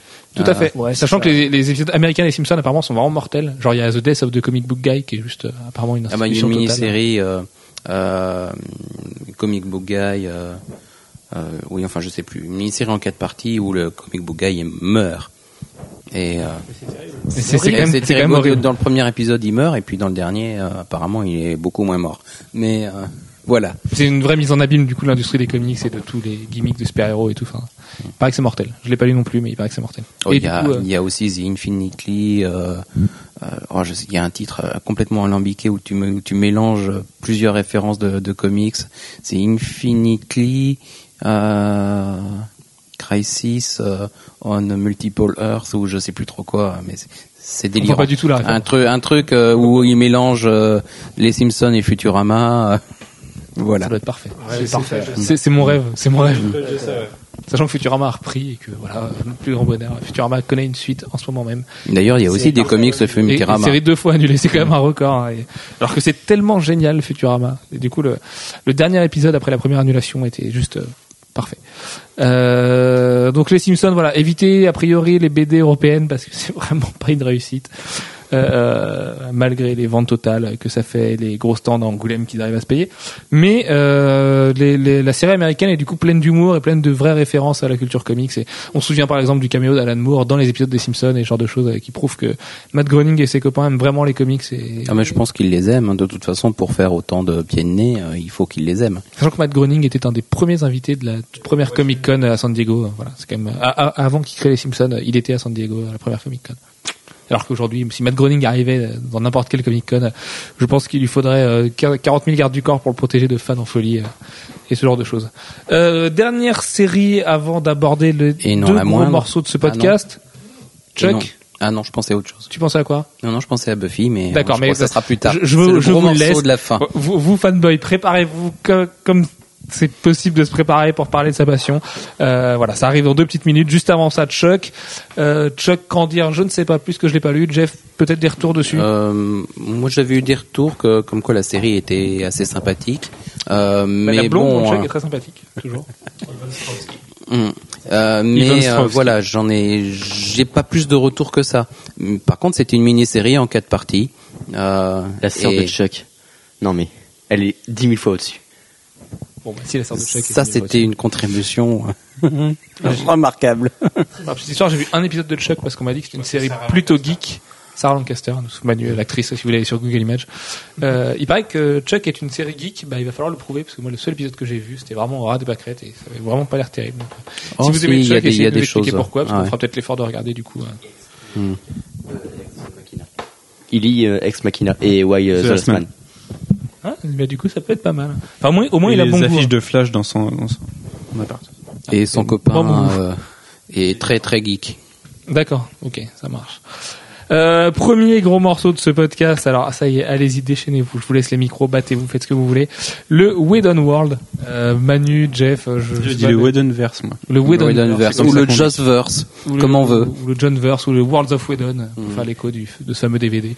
Euh, voilà. Bah allez-y, battez-vous. Euh, Buffy, Dallas, Firefly, Serenity, Angel, c'est votre truc. Bon, on va pas se battre. hein. Euh, moi, je vais peut-être d'abord commencer par un petit euh, récap parce que euh, Buffy et les comics, à l'origine, c'est évidemment la série télé. Euh, et pendant la série télé, nous avions eu des comics chez Dark Horse. Euh, alors, c'était des comics, par contre, qui qui étaient joliment dessinés, Ah, mais euh, Ah, je Ouais, me ouais. rappelle, ça Ah, ouais. sortait, euh, oui, oui. oui, oui, bah, qui Ah, sont sortis pendant la série télé. C'était des épi- avec Images, des hein. épisodes, avec des épisodes euh, sans importance. Euh, puisqu'il fallait absolument pas euh, qu'ils puissent gêner la continuité de la série. Donc il fallait absolument qu'il ne se passe rien. Enfin, rien de, rien épisodes, de les, remarquable. les personnages, on les tue dans la série et pas dans le Mm. comics. bien sûr. Voilà, euh, si jamais on se retrouvait avec un Alex avec un œil en moins, euh, il fallait, voilà, c'était pas possible dans la dans la série, euh, dans, le, dans le comic book. Donc, il a vraiment fallu attendre les euh, la dernière année de de la série télé, la saison 7 pour que euh, où on savait que euh, ben Bah, que il c'était y aurait probablement pas de saison 8 euh, pas parce que ça marchait mal, au contraire, c'est une série qui marchait bien, euh, mais parce que Sarah Michelle Gellar voulait arrêter, essentiellement. Euh, et Buffy, Pour sachant que la série avait déjà été annulée une fois. non, elle n'avait pas été annulée, elle avait été transférée. Ils avaient elle a, changé de. elle a été annulée et rachetée par un autre diffuseur. Mm, voilà. Mais ils avaient quand même diffusé la- le final de la saison 5 en tant que série finale. Mm. Pour bien. Michelle Ouais. Gellar qui a fait sa, sa, sa rentrée euh, de 2011 dans une série tout à fait moyenne. J'ai Ouais. même oublié le nom. Ringer. Ringer, voilà, j'ai regardé le pilote, c'était pas terrible du tout, et en plus elle vieillit très mal. Donc voilà, le Prinze Jr. doit être un petit peu déçu. Et euh, Merci oui, Sullivan. eh ben, Il, voilà. il voulait parler, ça lui manquait. Non, je suis tout à fait jaloux de Freddie Prinze Mm. Jr. et de son idylle avec Sarah Michelle Gellar, donc euh, je suis assez content qu'elle vieillisse plutôt mal, puisque voilà, comme ça je suis un petit peu moins jaloux de lui. Ok. Bref, euh, et donc il avait fallu attendre un peu les, les environs de la saison 7 pour euh, pour voir des choses apparaître euh, un peu moins anecdotiques apparaître dans les les comics un de vous Buffy. qui n'était pas amoureux de Sarah Michelle Gellar, je suis sûr qu'il ment. C'est impossible. C'est pour Buffy, c'est la femme. Quoi. Ah ouais, non mais elle est mo- oui Tout bon, le monde d'accord. amoureux de Buffy. Veux dire, Oui. Moi j'ai un souvenir d'une double page de Sarah Michelle Gellar dans FHM qui a bercé mes nuits d'adolescent. voilà, bref. Je, Voilà, je- je vous le- laisse parler de la, Joss pub, Whedon la, et de- la- la- et de la ses pub- séries. la pub de Sarah Michelle Gellar, euh, Got Milk, elle était pas mal aussi. On va dévier là, on va dévier. Ouais. Bon, ne dévions pas trop. Euh... Et mince, qu'est-ce que je voulais dire? Euh, Je sais des plus. comics, On parlait des comics de, de Buffy, donc En il y a- fait, Ce qu'il faut savoir, c'est que Joss Whedon, déjà, il est, c'est un, c'est un bon geek qui aime bien le monde des comics à la base. Et contrairement à beaucoup de, de créateurs de séries, quand ces séries sont annulées, Pour l'anecdote amoureuse, lui est un vrai espoir pour tous les geeks, puisque sa femme est juste magnifique. oui, bien. merci encore Sullivan. Et donc, tu oui, as le droit de balancer euh, qui est sa femme. C'est Elisa Dushku, hein, j'ai pas de conneries. Hein. euh, il me semble. C'est si ça, euh, il est avec Elisa Dushku. Donc qui est euh, Face, c'est ça Si je dis pas de bêtises? Oh, j'ai des souvenirs de Buffy. Et euh, qui joue dans Et- et Dollhouse et euh, qui est la voix de Catwoman dans le court métrage de Catwoman euh, après Bat- euh, qui est livré avec Batman Year One. Elle a joué dans Torchwood aussi, euh, une, une web série Torchwood. Enfin bref. Et, Et donc, euh. Joss Whedon, quand ces séries sont annulées, euh, bah maintenant il s'est dit bah pourquoi pas les continuer en comics quoi. Et sur ces quatre grosses séries annulées, elles ont toutes continué euh, quelques années après en comics. Donc on a vu Buffy euh, qui a commencé Euh, il y a quoi en trois ans à peu 2008, près. En 2007 2008, et 2008, oui, ouais. Qui d'ailleurs a été un carton monstrueux. Donc, qui a fait les meilleures ventes de, du mois quand, le numéro 1 largement, largement, très très largement. Ils ont, ils, ils ont vraiment fait un carton avec Buffy saison 8. Euh, et ben là, la, la série a redémarré euh, on à saison 9 saison ce, 9. ce mois-ci avec une concurrence qui est beaucoup plus violente que qu'à l'époque puisque on- il est- elle est en face des des 52 euh, de des New 52 de de DC mais bon euh, je pense que malgré elle devrait quand même faire un, un bon top 10 ouais, des ventes. ça devrait faire. Malgré tout Alors faut savoir qu'on a on a vraiment là c'est pas un découpage en saison qui est anecdotique puisque la saison 8 en fait c'est c'est les gros moyens on va dire. C'est un truc qu'ils pouvaient absolument pas faire dans la série. Euh, à la fin de la série, si vous vous souvenez, Buffy partage ses pouvoirs avec toutes les tueuses potentielles euh, autour du monde et crée donc une armée de tueuses. Et euh, Sunnydale explose, euh, c'est assez épique. Et à partir de là, euh, elle, bah, elle lance totalement une armée à travers le monde euh, qui, qui est dirigée en plusieurs factions et euh, elle se bat contre tous les démons à travers le monde. Et il y a toute une ambiance euh, limite apocalyptique et un, un subplot avec un, un mystérieux ennemi qui s'appelle euh, Twilight. Mauvaise Yes. référence. Mais bon. C'est dur là, oui. Et qui se termine dans, dans un final qui, qui ramène les choses sur Terre, on va dire, puisque ça, bah, globalement, ça, il y a plus d'armée de tueuses, quoi. Et la saison 9 euh, repart là-dessus avec un, Buffy euh, recentré, enfin une Buffy recentrée plus sur un, groupe restreint et euh, en mode, euh, c'est à San Francisco, mais en mode Sunnydale, sur un, Ah, le, le PSG a gagné apparemment. Et donc on repart sur plus sur l'esprit de la série, un, groupe plus restreint et des moyens beaucoup plus petits. Mais ça reste super intéressant. Et le, je répète, la fin du numéro 1 de Buffy euh, offre l'anti-cliffhanger euh, le plus épique de l'année, je pense. Il faut, le- il faut le lire pour comprendre. J'avoue qu'il est assez drôle. Même sans, sans lire euh, Buffy, moi, je ne lis pas Buffy et euh, quand tu me l'avais montré, j'avoue que j'ai trouvé ça assez drôle quand même. Mm. À côté de ça, on a, on a Angel euh, qui s'était terminé sur un gros cliffhanger en fin de saison 5. En fin de saison euh, 5, oui, puisque vous allez tous mourir, comme d'habitude. Euh, ah, bah, non, il y en avait beaucoup de morts déjà. il y avait beaucoup de morts, et puis, euh, bon, ils étaient Et- ou quatre. Et il y a Los Angeles qui était euh, balancé en enfer. En enfer. C'est pas, c'était pas envahi par des démons, c'est envoyé en enfer. C'est Los Angeles en même qui est envoyé en enfer. Et on, on se retrouvait avec un groupe très restreint face à une armée totale de démons. Et ça s'arrêtait là-dessus. Et donc la saison, la saison 6 qui a été publiée chez IDW, c'est le, le combat d'Angel et compagnie contre, contre les démons et, euh, et quelques petites surprises. Euh, Bah, en fait, c'est euh, trois mois après. Euh, et, on, et on ne découvre l'arrière-plan que progressivement. Bon, et c'est c'est assez sympa. Bon, malheureusement, ça, ça, se, ça se dilue en cours de route et la- Whedon avait donné son aval pour euh, les idées de départ, mais après c'est parti un peu en, en sucette et euh, c'était beaucoup moins bien. C'est pour ça qu'il a été content de, quand ça a été récupéré par Dark Horse. Et là, qui le du coup personnage, fait euh, une, euh, une voilà. série Angel and Faith Le qui, personnage qui revient dans l'univers de Buffy euh, partagé chez Dark Horse. Mais donc, du coup, ils ont plus le droit de se croiser, euh, Buffy et Angel. là. Enfin, Mais ils- Ah, maintenant, à ce si. moment-là, ils se croisaient pas. Maintenant, ils peuvent se croiser. Ils sont, dans, ils sont tous les deux chez Dark Horse. Ah, ça y est, depuis cette année, ils sont tous les deux chez Dark Horse, du coup. Bah, mais ce qui empêchait pas qu'éventuellement techniquement, on le voit à la fin de faire la une saison apparition, 8, hein, déjà. par exemple euh, chez Angel et euh, Et la continuité qui avait été euh, dans IDW, elle compte ou pas? Hum, Oui, oui. hum, en partie oui au moins Très en, étrange. grande partie Très, Parce qu'il Oui, Il y a, il y a des étranges. trucs bizarres dans la saison 6 que, que tu ne peux ne pas expliquer, mais mais qui justement font partie des raisons pour lesquelles euh, euh, IDW n'a plus la licence. Voilà. Très bien. Et euh, en ce qui concerne Dollhouse, du coup, et les couvertures de, Dollhouse et de notre Firefly qui sont tous les deux euh, Chez Dark Horse. en, en comics. Tous les deux chez Dark Horse? Ah ouais, tous les deux chez Dark Horse. Firefly aussi. Mhm. Alors Firefly, ça se passe, euh, il me semble, après la série et avant Serenity. Enfin, Ça fait le pont Euh, entre il y les a- deux. il y a- Pas il y a- tout, en il y a fait. plusieurs mini-séries. en fait. Il y a plusieurs mini-séries. Il y en a un certain nombre qui explorent, une- qui sont centrés sur un certain nombre de personnages. Euh, il y en a l'un des derniers one-shot, Shepherd's Tale, euh, ben, se, bon, se concentre sur un personnage qui est mort, en tout cas dans, dans Serenity.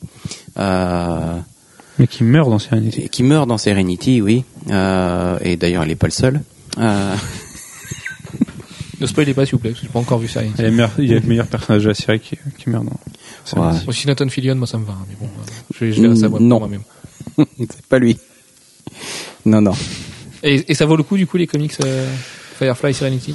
C'est C'est c'est inégal. indispensable. C'est C'est inégal et inégal. indispensable. Un petit peu comme l'œuvre de Joss Whedon. Pas du tout, pas du tout. Je, je chambre Manu. Qui sait qu'on on a souvent des débats sur euh, est-ce que Joss Whedon est parfait ou pas. Mais Mais je sais non, qu'il est pas parfait, non. Je dis Mais, juste que c'est un génie, c'est tout. très bien. mais drôle, Euh, têtu. Et, et euh, Dollhouse, pour et Dollhouse, du coup. question, Du coup, euh, Dollhouse qui n'a pas eu un meilleur, un, meilleur destin que toutes les Non. autres séries de Joss Whedon. Mais c'était la moins bonne, j'ai envie de dire, déjà. Et Bah, ça dépend, la saison Il y avait un, y avait bien, bon quoi. potentiel, mais qui a pas été montré tout de suite. et Ça du met coup, très longtemps à commencer, en fait. Ça mène du temps à décoller là, c'est c'est dommage. Et euh, je sais pas s'il y en a eu d'autres sur le reste de la série, mais il me semble que la, série chez Dark Horse se concentre sur Epitaph. Et du coup sur le futur qu'on voit à la fin de la saison 1 et à la fin de la saison 2 et qui se passe bien après la série. Et dans lequel globalement c'est l'apocalypse puisqu'il y a eu euh, c'est pas les machines qui ont pris le pouvoir, mais disons que c'est les, gens qui se sont fait euh, laver le cerveau euh, à la manière des, des poupées qu'on voyait déjà dans Dolos. Et donc c'est un futur post-apocalyptique avec euh, le personnage d'Alpha qu'on voyait dans la série. Et, euh, et d'autres personnages, on, le personnage de Felicia Day, je me rappelle plus comment il s'appelle, mais qui apparaissait uniquement dans Epitaph, qu'on retrouve aussi euh, dans la série. Et je l'ai pas encore commencé, je pense que je vais, je vais jeter un coup d'œil à un moment. C'est sur celui-là qu'il y a les couvertures de Stéphanie Hans? Non, c'est Finauto, ça, les couvertures de Epitaph, il me semble. C'est une mini-série Epitaph en 3. Et déjà, il y a deux couvertures. Il y a, il y a une couverture variante. euh, alors, te dire de qui, par contre. euh. Enfin bon, on, on peut au moins noter des couvertures de Finauto et de Stéphanie Hans, qui est plutôt un gage de qualité, au moins sur les couvertures. Très bien. Euh, donc arrêtons de parler des comics pour les, euh, les gothiques, les adolescents gothiques et, et tout l'univers de Joss Whedon et passons aux choses un peu aux choses sérieuses. Euh, parlons de Star Wars des un petit peu. prépubères maintenant. Oui, tout à fait. Euh, parlons des, des gens qui ont du goût, parlons de Star Wars, de l'univers de George Lucas, Des gens qui savent pas ce que c'est de la vraie SF, donc. des films retouchés, des, des très bien, Blu-ray, des. Holiday Special, euh, des trucs comme ça. C'est juste parfait. mais je troll pareil. Ouais. Ah, Spawn qui partage mon bonheur du coup après avoir enduré voilà Non, mais c'est loin d'être parfait, Star Wars. aussi magré autour d'une tueuse de vampires Oui, adolescente euh, plus intéressée par euh, par les, les beaux mâles euh, qui, qui ressemblent à Dave. David Borana justement, qui est dans des, dans des séries de qualité très discutable telles que Bones. Euh, non, je n'ai pas vu David Boreanaz et Anna Torv. Mais Anna Torv, comme tu dis, Anna Torv est magnifique. Et Anna Torv est petite en plus. Alors dans Fringe, on a l'impression qu'elle est très grande au début, mais finalement elle est toute petite, ce qui me va très bien. Euh, donc parlons de Star Wars.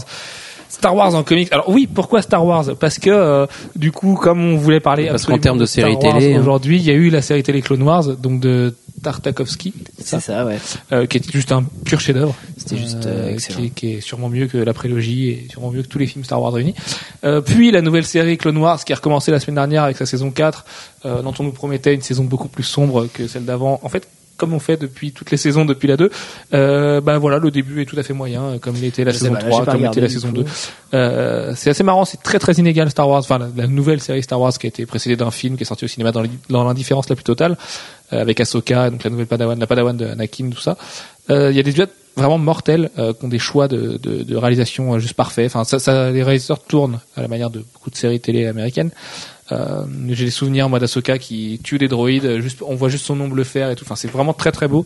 Et d'autres épisodes qui sont infantiles comme c'est pas permis, mais en même temps c'est peut-être la cible, c'est diffusé sur Cartoon Network. À mon avis, c'est plus les enfants. ouais. Enfin bref, Les euh, la- l'animation est vraiment bien. Par contre, ouais, ouais, ouais. C'est, Ouais. vraiment, c'est vraiment bien fini, quoi. Mais tu sais, C'est des- propre, la, c'est- la prod Lucas, quoi. Enfin, j'ai envie de te dire, euh, voilà. On- Pe- Peut-être qu'il retouche ses films, mais en attendant, euh, il est, il est sérieux dans ce qu'il fait. Enfin, presque. Euh, donc, c'est par là, il sait faire d'argent. C'est par là qu'on est arrivé euh, à parler des comics Star Wars parce qu'il y, a, il y avait un gros besoin de parler des comics Star Wars parce qu'il y a quand même beaucoup de choses bien. Alors, Il y a beaucoup de choses. euh, il y a beaucoup de choses dans les comics Star Wars.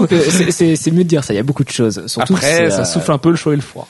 Voilà, donc on va vous faire une petite sélection euh, des beaux étrons de Star Wars parce qu'il y en a, il y a vraiment des séries imbuvables qui sont euh, à milieu de la continuité qui est pourtant si chère aux fans de Star Wars euh, et des très bonnes séries. Il y en a. euh, je te laisse commencer, Pierre, par toi par tes coups de cœur perso.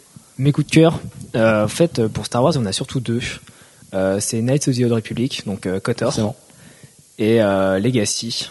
Oh, Alors, si Legacy, c'est génial. Legacy c'était bien sur les deux premiers tomes. Moi je les lis en VF, donc les deux premiers tomes dès le cours. Ouais, euh, je lis également Star Wars en VF chez Delcourt. C'est très bien fait. Hein. Les Star Wars en VF chez Delcourt sont facile d'un. à suivre en plus, et puis euh, Et puis il y a la chronologie au début à chaque fois. et à tout. chaque fois, c'est- et c'est tout hyper rajouté. Et tout sort. Euh, et tout sort. Euh, après, il y a beaucoup. Il y a Dark Times aussi que j'aime beaucoup. Pour la fois, j'ai j'ai ouvert un comic Star Wars l'autre jour et là, je me suis trouvé face à une frise chronologique Oui. et j'ai eu peur. J'ai refermé le livre. Bah, c'est assez énorme en fait parce que Ça fait peur, hein. ça, ça fait presque 70 titres aujourd'hui Star Wars en VF. Enfin, c'est Il y c'est en a- colossal. Moi, je vois la il y en a boutique dans les 80. étagères, c'est Il c'est y, en- il énorme. y en a plus de 80 maintenant. À 80, plus de 80. Ouais, ouais, bah, puis surtout qu'il y en a d'autres qui sortent. Enfin, Et ça sort tout le temps. Et C'est- aux États-Unis, ça sort tout le temps. Et Il y a de nouveaux titres. en Et on est très loin d'avoir tout en, en VF. Hein, C'est parce clair. qu'il y a énormément de choses euh, qui ne seront probablement jamais publiées en, en recueil, mais qui sont sorties euh, à l'époque où ça sortait dans Dark Horse Presents. Euh, voilà, c'est des histoires qui sont à moitié bien dessinées, à moitié bien scénarisées. Euh, Sachant que c'est un euh, puissant fond Star Wars, parce qu'il y a des romans Star Wars en plus. Enfin, Ouais. L'univers attendu Star Wars, c'est juste le truc le plus colossal qui Bah, soit. donc il y a les six films et puis après il y a tout ce qu'il y a autour et c'est juste euh, monstrueux quoi. Sachant et on va dire que les BD, c'est comme les romans. C'est comme les romans. Il y en a, il y en a des très très bons et il y en a des euh, très moyens. Ouais. Des très moyens. et- Voilà. Et ça fonctionne par cycle. Donc en fait, pour faire euh, court, ça, on va de moins 5000. Sachant que L'an 0, c'est la bataille de Yavin, c'est l'épisode 4. Euh, donc ça, ça va de moins 5000 à plus 70. À peu près, Legacy se situe dans plus Ouais, 70. c'est ça, plus et on va pas 70. plus loin que Legacy encore. Pas On pour sait qu'on ira plus loin. Euh, Il y a quand même une dynamique qui est mortelle sur Star Wars en ce moment, c'est que on a plein de Français qui travaillent dessus. On a le Nantais Benjamin Carré qui est notre fierté locale.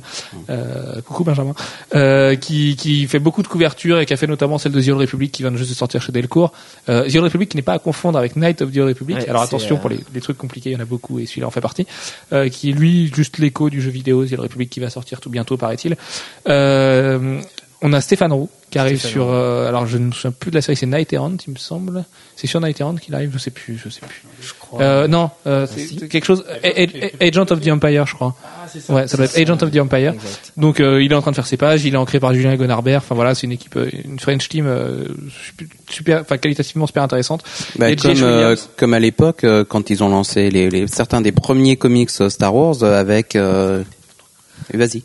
non non rien. Non non vas-y je te, je te laisse continuer Où ils ont euh, lancé euh, euh, l'adaptation du cycle de Throne euh, avec un couple franco-américain. C'était Olivier Vatine Olivier qui dessinait absolument.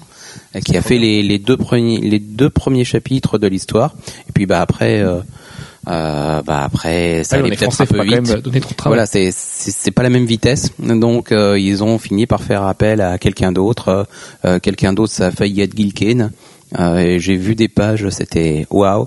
Euh, et finalement, ça a été Terry Dodson. Kane, malgré le fait qu'il soit pas resté comme un des plus grands artistes de l'histoire des comics à aujourd'hui, Ah, c'est juste un génie euh, aux yeux de Jeff et c'est juste son artiste préféré, il me semble. euh, pas loin, pas loin. Et euh, c'est c'est vraiment quelqu'un qui a une une dynamique dans le dessin, une exactitude anatomique, une une puissance, une une rapidité. euh, c'est extraordinaire. Et l'anecdote fait que tu ne l'as pas rencontré alors que tu étais à deux doigts de le rencontrer, ça? Euh, oui, j'étais à la à ici pour, pour faire son interview. Pour et, Skers euh, à l'époque. pour Skers à l'époque, oui. Et euh, Très bon fanzine. fanzine et on y est, on devait faire son interview. On était on était quatre. Et euh, ouais, j'avais préparé une bonne partie de l'interview. On devait faire l'interview le soir euh, à son hôtel, et puis euh, finalement il nous dit euh, non, euh, finalement ce soir euh, ma femme est fatiguée, donc euh, est-ce qu'on pourrait faire ça demain? Et puis moi, ben, je, je reprenais le train le Et soir. la femme est fatiguée, c'est intéressant comme, comme excuse. Non, non, hein, je- je- Ou je sais plus, euh, voilà. Euh, très bien. Euh, J'étais en train de, juste avant de parler de Gil Kane et de, du- de ce génie. Donc j'ai raté euh, l'interview de Gil Kane alors que j'avais bien préparé et que c'était mon mon idole. Voilà. Tout ça pour dire que mon idole à moi et l'idole d'Alex, euh, J.H. Williams 3, euh, est un fan hardcore de Star Wars. Il a deux passions dans la vie, Star Wars et Blondie. Donc voilà, fais ton choix, choisis ton camp, camarade. Euh, il a fait beaucoup d'illustrations pour Star Wars, notamment récemment, et c'est juste, oh là là, quand, quand on est, quand Ah, on est dingue de Star Wars, c'est un peu, juste, un peu le euh, crossover ultime de voir J.H. Williams euh, faire du Star Wars. C'est incroyable. On pourra voir ça dans les pages d'un d'un bel ouvrage. euh, C'est ça le. Alors, je ne sais jamais le nom de cet ouvrage que je me suis fait euh, offrir, enfin que je me fais offrir à Noël, mais euh, là là, c'est- je sais plus comment il s'appelle. Enfin, c'est un petit peu l'artbook de référence de Star Wars. avec Star des Wars, grands des comics. des grands noms, ça va être Ça va être de la folie. magnifique. Pour toi comme moi, Ah, là, ça euh, aveugles de Star Wars, ça va être juste de la folie. Euh, à côté de ça, donc les bonnes séries Star Wars, donc Legacy. Euh, présentons Legacy vite fait, Alors Legacy, qui est le plus proche du coup de la. Enfin, Bah, la- c'est pas- pas le plus proche de la continuité de la des films, mais au euh, moins euh, c'est la descendance des films. C'est la Voilà, suite. puisque en fait, on retrouve euh, un descendant direct donc de bah, Luke Skywalker. Donc tout le monde qui sait qui est Luke Skywalker, hein, celui Lui qui a la coupe de cheveux bizarre. là. voilà, mais qui est très très très fort et qui se fait couper une main. Voilà. fait. Et euh, Son père est Dark Vador. son père. Il y a prescription. Et donc, euh, ce qui se passe, et voilà, on suit euh, donc euh, Legacy, comme euh, son nom l'indique, donc c'est son héritage qui qu'il refuse, donc son héritage de, de Jedi. Et euh, Sa sœur c'est Leia et le nom il n'y a pas d'inceste. Voilà. voilà. C'est ce, débat interminable. Merci. Il y a un inceste dans le porno, comme dit Manu. Et donc voilà, donc on suit un petit peu. euh, Manu le fondu d'adaptation porno de, de Culture Geek. qui est obligé de toutes les voir, malheureusement. Oui, on, lui- on, le- on, on- on le force, on l'attache. C'est- c'est obligé. Et donc, euh, par rapport à ça, euh, donc on va suivre euh, son refus de sa destinée, le retour des sites qui ont changé leur mode de, Donc là, tu parles de Kate Skywalker, hein. de oui, tout à fait. le descendant à dreadlocks de Luke Skywalker, qui a un design tout à fait pauvre. Moi, il me faisait plutôt penser à mince, comment il s'appelait dans Clone Wars, dans la mini-série. Tout à fait. À- au, Jedi qui a pas été dans les films, alors qu'il devait y être au départ, Quillan Vos, c'est. Ouais, un peu Joachim. Noah croisé avec Quillan Vos. Ouais, moi je trouve qu'il y avait carrément la classe à vaciller à chaque fois entre le côté obscur. Ouais, Quillan Vos qui a une histoire passionnante pour les dingues de Ouais. Star Wars. euh, il est juste euh, Voilà. excellent ce perso. C'est c'est un des meilleurs persos qui soit. Il s'est fait effacer la mémoire. Il a, il a, il a une vie euh, hyper bizarre. Et sachant qu'il devait apparaître dans les films et qu'apparemment dans l'édition Blu-ray, quand on regarde des scènes coupées, donc oui, de- euh, quand il est sur euh, la planète où ils sont tous tués, normalement on le voit. Normalement, voilà, on le voit, et c'est un peu une scène. Là, pour, pour les pour les fans de comics en Star Wars, c'est la scène la plus attendue qui soit. voilà, c'est Quillan Vos quoi. Donc c'est un peu comme Ayla Sekura. Il y a des Jedi comme ça, on sait pas pourquoi, mais ils ont juste trop la classe. Et, Et alors qu'on sait rien d'eux finalement. Ils Par exemple, Jedi tête de chou-fleur, tout le monde s'en fout. Ouais. Celui qui se fait tuer euh, Lord 66. Ouais. Plo Koon, j'aimais bien aussi. On dirait une rencontre d'alcooliques anonymes qui partagent leur passion. Mais non, en fait, il faut savoir que les fans de Star Wars sont très très conscients des limites de Star Wars. Et il y a beaucoup de problèmes avec Star Wars, notamment le fait que la continuité est complètement bafouée, que euh, la maison mère, donc les six films, présentent des, des soldats qui finalement, aux yeux de la continuité, sont tout pourris. Euh, C'est peut-être l'époque où c'était le plus faible qui soit. Donc ça, ça- Ça c'est clair. Il y a un peu de sens quand on voit la faiblesse des Jedi et tout ça. Et, euh, et du coup, il y a plein de choses qui sont développées que Lucas n'avait pas forcément développées parce que Lucas c'est beaucoup plus un bisounours que ce qu'on peut penser. Euh, donc il y a de la politique dans les autres comics Star Wars. Euh, par exemple, dans KOTOR, on voit l'approche fasciste des Jedi et de leur, Ouais. euh, de leur, de leur politique. Dans Legacy, on parle un petit peu de drogue. Euh, Un petit peu, bah, il, enfin, complètement de drogue. quoi, Oui, mais Legacy c'est hyper manichéen. Ça fait ça fait un petit peu le truc adulte, mais ça l'est pas du tout. Enfin, Ouais. ça, ça- J'attends de voir comment ça évolue. Je trouve que ça semble. moi j'attends de voir comment ça finit surtout. Ouais.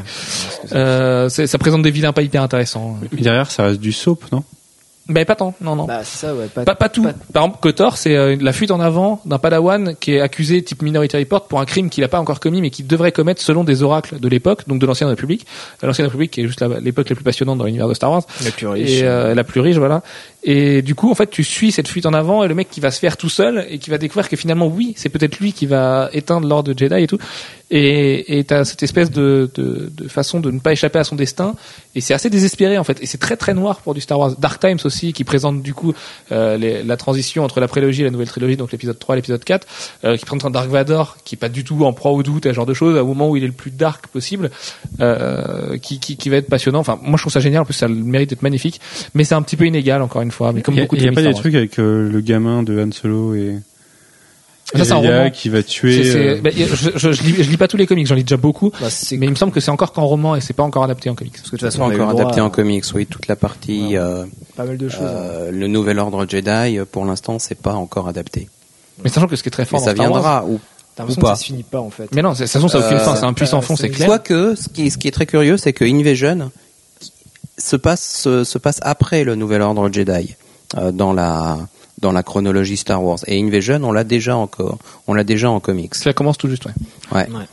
Et- mais mais c'est pas, c'est pas- alors c'est pareil cha- chaque fan de Star Wars a ses périodes préférées moi par exemple c'est l'ancienne République je suis des potes qui sont fans de l'invasion des Yuuzhan Vong et ce genre de choses moi je trouve ça vraiment tout à fait pas terrible d'imposer une race comme ça à l'univers et qui va devenir super fort enfin une espèce d'écolo euh, des- de Daniel Cohn-Bendit euh, en force euh, après il y, a- il y a la guerre des clones qui est juste passionnant aussi euh, alors c'est assez marrant parce que l'épisode 2 et le 3 sont souvent considérés à, à tort ou à raison je sais pas comme les plus faibles mais pourtant ce qui se passe au milieu la guerre des clones ça a donné des- les meilleurs euh, comics qui soient Bah, c'est de la baston pure et d'ailleurs euh, du coup avec le... il y a pas la, il y a pas Aiden Christensen donc c'est vachement bien.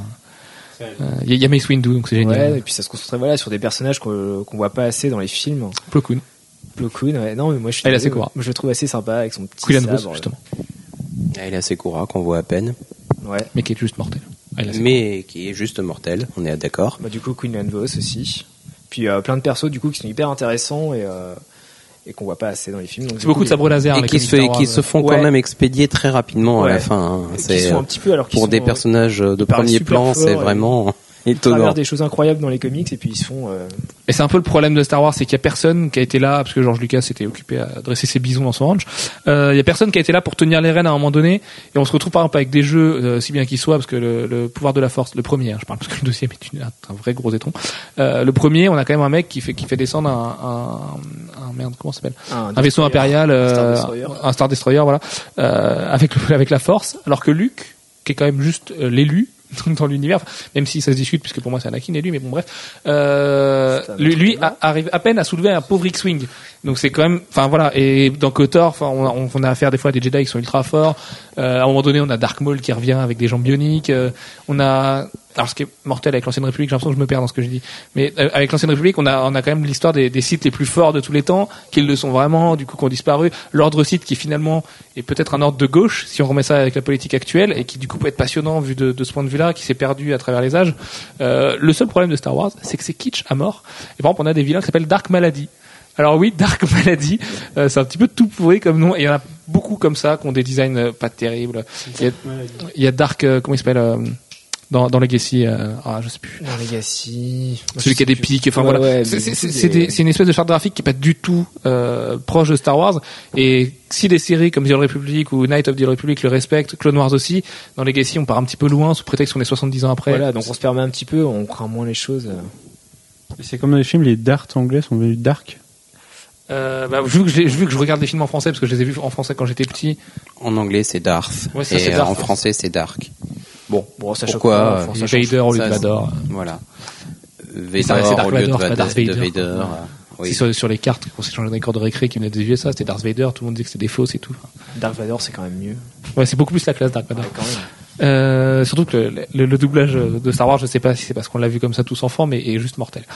Euh, on peut quand même noter. Moi, je vous conseillerais le faux raccord sur Star Wars sur Allociné. Ça va casser le mythe. Surtout à la fin, ne avec regardez une scène avec euh, Yann Solo et Leia. C'est pas on, vraiment on voit la puissance d'Harrison Ford qui, qui fait les attouchements et tout le monde s'en fout. Enfin, c'est génial. Euh, Le héros de notre enfance, quoi. Star Wars a quand même sombré. Non, enfin sombré, je sais pas. C'est à toi de me le dire, Pierre. Euh, dans une pratique tout à fait comics, le crossover. Alors, il y a eu un crossover dans l'histoire de Star Wars qui s'appelle Vector, qui fait la ah liaison oui, qui fait la liaison entre les trois époques. entre Night sont- of the Republic, les trois époques principales, Ouais, les trois Night of the Old. Republic, Dark Times, donc euh, la liaison épisode 3, épisode 4, et Legacy. et Legacy. Alors, Euh, quel est le pitch de ce crossover pour le moins discutable? Alors en gros, pour faire simple, euh, c'est un méchant site qui est coincé dans un médaillon qui traverse le temps. bah voilà, c'est tout. Voilà, en fait. c'est tout. Euh, Euh, en fait, en fait, ça fait des jolies couvertures où du coup on voit, euh, C'est- on, on voit euh, Kate Skywalker aux côtés de Dark Vador, aux côtés de, j'ai perdu le nom du héros de Kotor. Euh, je ne sais plus. Oh là là, le gros trou de mémoire, j'ai Ouais, honte de moi. Euh, Enfin voilà, du coup ça faisait des belles couvertures. où On se demandait tous, mais qu'est-ce qu'ils vont faire? Est-ce qu'ils vont vraiment se croiser? Est-ce que le voyage dans le temps peut exister dans Star Wars ouais. C'est pas possible. Enfin, euh, enfin, Et qui, puis, en ce qui est inadmissible euh, pour les fans de Star Wars. Et en fait non. Et surtout que la fin est, euh, bah non quoi. Enfin, Non, oui, non. Non, Et globalement, facile, Vector, non quoi. C'est- je sais pas. On pouvait s'attendre à beaucoup justement cette transition entre les époques. On, bah voilà, un vrai lien dans une, une unité quoi. Et Je puis, crois bah, que l'intention, c'est davantage de faire euh, lire euh, euh, Legacy au lecteur de oui, c'est ça, c'est ouais. Un et, vrai euh, lien. euh, Pour se dire, voilà, peut-être que toutes les séries et, sont euh, liées, du etc. coup. euh, mais, euh, euh, et puis c'est c'est sympa. L'idée est sympa en tant que telle. Voilà. L'idée était sympa, mais Après, dommage euh, qu'ils aient pas poussé le truc un peu euh, autrement, en fait. Ouais, mais en voyageant le temps, c'était impossible et tout. Enfin, bon, c'est plutôt rigolo. Ouais, mais ça, enfin, ça se laisse lire, hein. Mais euh, À côté de ça, on peut aussi noter les euh, Rock Squadron et compagnie. Alors, il y a beaucoup de comics Star Wars qui sont sur les batailles euh, spatiales et les pilotes de vaisseaux. bah, après, Euh, ça moi, je trouve ça assez imbuvable, hein, personnellement. Mais... Enfin, perso, moi, quand je lis un comic Star Wars, j'ai envie de voir du sabre laser, chose qu'on voit pas assez dans les dans les Le sabre laser de couleur inédite, des vois, laser des trucs- euh, voilà. Des trucs de ouf, du orange, euh, c'est trop cool. Quoi. Enfin, Il y en a d'autres des violets alors. Non, il n'y a pas y a Mais non, le, le cri- le cristal violet, c'est uniquement le cristal de Mace Windu. C'est impossible de voir le violet chez quelqu'un d'autre. C'est quand même le, le- le sabre où il y a écrit Bad Motherfucker euh, en bas, en référence à Pulp Fiction. Pulp Fiction est dans Star Wars, c'est quand même beau. Et en plus, le mec, c'est Nick Fury. C'est quand même un petit peu une mise en abîme totale, ce personnage. Euh, tout ça pour dire que les comics Star Wars, du coup, bah, si vous êtes fan de Star Wars, vous, vous les lirez, vous prendrez du plaisir sans problème. Si vous n'êtes pas fan de Star Wars, choisissez très bien, demandez conseil à votre libraire autour de vous, Euh, jetez-vous sur Night of the Republic, même si vous aimez pas. Star Wars, là vous aimerez Star Wars, c'est sûr. C'est- Ah ouais, vraiment vraiment drôle. c'est euh, c'est vraiment c'est drôle, dramatique, c'est bien dessiné. les persos, les dessins sont plutôt pas mal en général. Parce que Ça se perd un petit peu au milieu et puis ça Et ça revient à la fin. Ça revient à la fin. la fin. est mortelle. La fin est vraiment, euh, vraiment mortelle. En dehors de ça, il y a Legacy pour les gens qui veulent se rapprocher un petit peu des films. Bah, Legacy, Mais- euh, pour l'instant, ouais. C'est 11 tomes, et il y en a deux de valeur, quoi. Et Le début euh, ben, cycle de hein, le cycle de Throne est très bien. Euh, Ouais, le le l'Empire écarlate également. Euh, Bah, c'est un peu vieilli, quoi. mais voilà, le, c'est le, le- problème de l'Empire écarlate ou du cycle de Throne, c'est que graphiquement, ça a vieilli. Je trouve quand même euh, l'Empire écarlate un peu plus que le cycle de Throne parce que je trouve que les dessins de Vatine s'adaptent bien quand même. Oui, Monsieur Dodson, pas forcément. Euh, Ouais. Voilà, euh, c'est bah, le, le dessin de, de Vatine est déjà euh, c'est du dessin européen, euh, donc avec une certaine prise en compte des de couleurs que les Américains maîtrisaient pas forcément super à l'époque, et euh, ça, du coup, ça avait de l'avance par rapport aux palettes de couleurs et aux, aux pratiques habituelles des Américains. Euh, maintenant, euh, par contre, effectivement, le- l'Empire écarlate, c'est euh, euh, Paul Goulassi au dessin, et on est dans quelque chose de beaucoup plus classique et de plus formaté pour pour du papier moins bon, Ouais. pour des processus de couleurs qui sont pas ceux qu'on a aujourd'hui, et du coup, ça ça passe beaucoup moins. Et pourtant, Luc, il a la classe, je trouve, dans l'Empire écarlate au début. Il y a plus la classe que dans les films, Ouais. c'est très fort. C'est pareil, lui, une belle mise en abîme, puisque Luke Skywalker, sauveur de la galaxie, et le Joker. Euh, du coup, pour finir euh, sur Star Wars, voilà, euh, choisissez bien, parce qu'il y en a énormément, il y en a énormément. les- Les Legos sont très bien. C'était ça. Oui, oui, oui. Les Legos, c'est très bien, oui, bof. Euh, Mettez des Lego dans vos comics. Voilà. c'est- Lisez Clone Wars, même si George Lucas a dit que tous les comics Clone Wars ne faisaient pas partie de la continuité officielle de Star Wars, évidemment pour laisser la place à la nouvelle série animée avec avec euh, Ahsoka, la Padawan de d'Anakin, tout ça, mais c'est c'est quand même des très très bons comics Star Wars. Donc voilà, vous avez aussi les collections euh, Sith et Jedi. Euh, donc en fait qui sont qui sont des recueils français, ça n'existe pas en VO. C'est des c'est des one shots sur des personnages en particulier. Il me semble que celui sur Boba Fett est excellent, que celui sur Dark bien. Maul est excellent. Euh, enfin même si un Bah, peu kitsch. Dark Maul, ouais, il y a, surtout qu'ils avaient ressorti un deuxième volume avec une petite histoire euh, justement euh, en plus. Ouais, peut-être, ouais. Une réédition exprès. Donc, euh, Et, les- et dans Jedi, il y a pas mal de petits, de petits trucs aussi, mais là aussi, il faut, faut chercher bien précisément. Parce qu'il y a beaucoup. Il y a un one shot sur Quillan Voss. euh, Oui, qui est conseillé, parce que Quillan Vos c'est le personnage ultime. Mais euh, il est parfait. enfin, même si ça est assez courant, le personnage ultime, mais on sera jamais d'accord. Euh, tout ça pour dire que donc Star Wars c'est très très bien, mais ça on vous apprend rien. Euh, que les Blu-ray sont effectivement retouchés, que le no de Dark Vador est un petit peu ridicule, mais qu'on passera au-dessus parce que dans les Blu-ray il y a le Star Wars Holiday Special qui est qui était pas visible. De quoi? Est-ce que Anne y tire avant dans les Blu-ray? Je sais pas. Je sais pas parce que du coup j'ai pas encore revu les Blu-ray. Je me les fais offrir bientôt. Ils sont moins chers sur un site qui commence par AMA qui finit par Zone. Euh, 75 euros il me semble. Ce qui est quand même pas cher pour se faire Star Wars en Blu-ray, n'est-ce pas? Euh, Tout ça pour dire que demain sort, euh, enfin demain hier pour vous sort le comics Game of Thrones euh, en comics. Euh, forcément, si c'est un comics, il sort en comics. Euh, apparemment, c'est très très très très très mauvais. C'est très très très raté. Euh, George Martin lui-même euh, exècre pas mal de trucs. Euh, voilà, c'est une équipe, c'est Dynamite qui sort ça, hein, évidemment. Euh, c'est une équipe, voilà, Boucherou qui a été mis dessus et ça devrait pas faire plus de quatre numéros parce que ça ne trouvera personne. Et même si ça sort sur une excellente série, une excellente série, d'excellents romans et peut-être d'excellents futurs jeux vidéo parce que ça va être adapté deux fois. Apparemment, c'est vraiment à éviter. Donc, on vous le conseille pas a priori, même si on peut pas vous donner notre avis personnel. Sur ce, quelqu'un a ajouté quelque chose à ajouter sur une série télé en particulier? Que Star Wars c'est mieux que Joss Whedon euh, globalement, bon, ça tout le monde le sait. Ça, on est tous d'accord. Et on remerciera le fait qu'il n'ait pas les micros euh, en ce moment même.